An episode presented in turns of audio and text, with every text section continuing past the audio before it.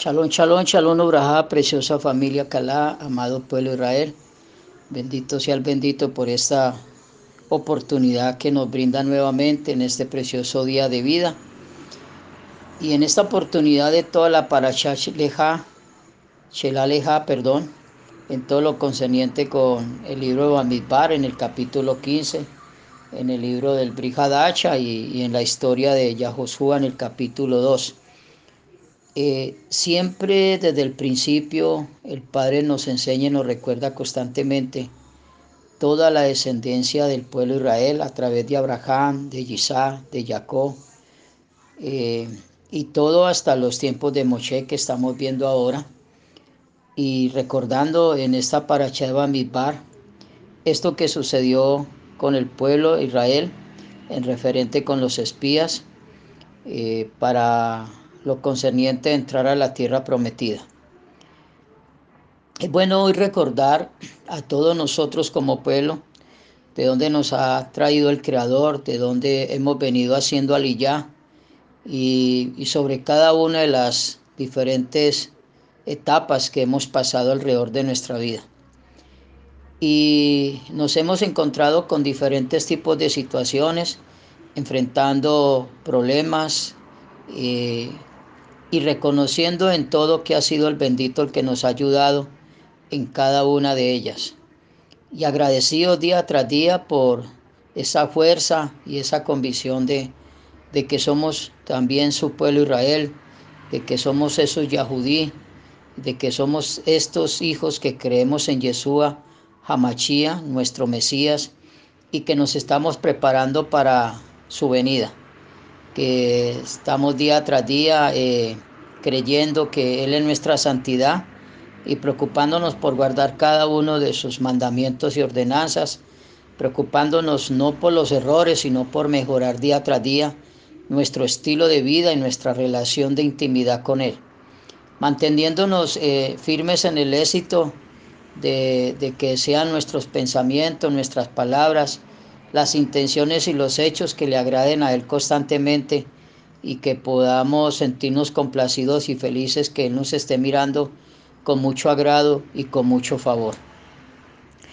No sé a cuántos de nosotros el Padre seguirá rogándonos para que nos mantengamos firmes, para que volvamos allí, para que le creamos, para que dejemos a un lado el entendimiento, que podamos... Eh, cortar nuestra cabeza como el sacrificio de los animales a la entrada del templo eh, y que por favor no volvamos atrás, que, que oremos, que, que busquemos, escudriñemos su palabra. El bendito le recuerda en esta misión tan grande a Yahoshua en el capítulo 1, que no se apartará de tu boca el libro de la Torá, pero que sí para que mantenga firme en él que, le recuerda al pueblo la condición de que fue el Padre Eterno, Yahweh, nuestro Elohim, que nos sacó de la tierra de Egipto, de casa de servidumbre. Ahora Yahoshua en el capítulo 2 envía dos varones en secreto a Jericó y, y, la misión era vayan y observen a la región y la ciudad de Jericó. Y esa era su tarea, esa era su gran misión. Y en esa tarea, en esa misión se encontraron a una mujer, a una guardiana de allí, de aquellos muros, eh, que los guarda, que los esconde, que, que los protege. ¿Qué hizo que esta mujer hoy a nosotros, hoy en este día, a todos nosotros, nos recuerde el Padre Eterno, el que se atrevió a guardar esos dos espías que eran del pueblo de Israel, más aún cuando el rey se dio cuenta y mandó a investigar, en buscar en todas las casas y ella se juega toda su vida por eso. En el verso 9 de este capítulo de Josué, yo sé que Yahweh les ha entregado esta tierra.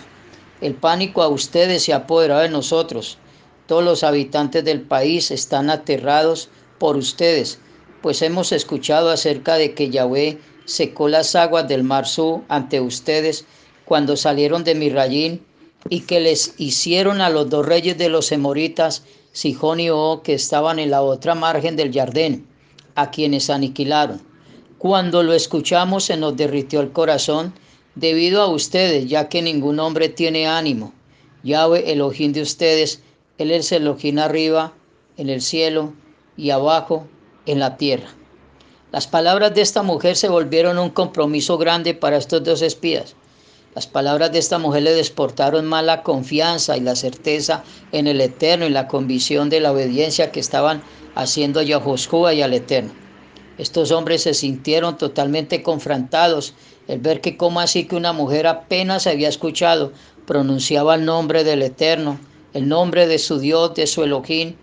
y, y fuera de eso estaba creyendo que ellos dos como representantes del pueblo tenían esa misma santidad, tenían esa misma confianza, tenían esa misma personalidad, tenían ese mismo esfuerzo, tenían esa misma disciplina y palabra para cumplir en lo que ellos les fuera a pedir.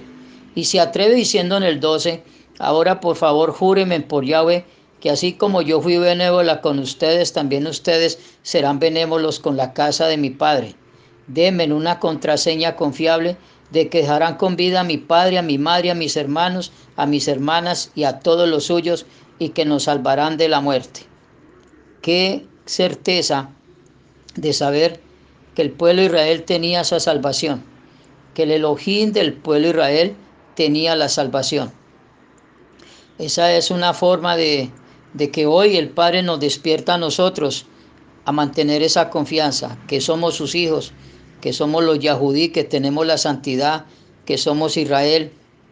que somos el pueblo escogido, que no desmayemos, que perseveremos, que mantengamos firmes. Y esto mismo hizo la confianza de que estos dos espías, cuando se le presentan a Yahoshua y le cuentan todo, en el verso 24, le dijeron a Yahoshua, Yahweh nos ha entregado la tierra a nuestras manos. Todos los habitantes del país están aterrorizados por nosotros. Era la convicción de las palabras de esta mujer que les hizo crecer en ellos, creer más aún de que el Padre estaba con el pueblo y que esta gente estaba totalmente atemorizada.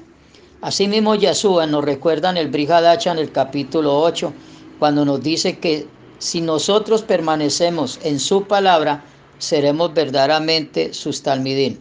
y que conoceremos la verdad y la verdad nos libertará. Yo creo que todos conocemos mucho de este pasaje y este pasaje nos lleva a que la verdadera libertad, que es la confianza, y que la verdadera confianza es el resultado de hacer y que lo que tenemos que hacer cada día, hoy que tenemos el día de vida,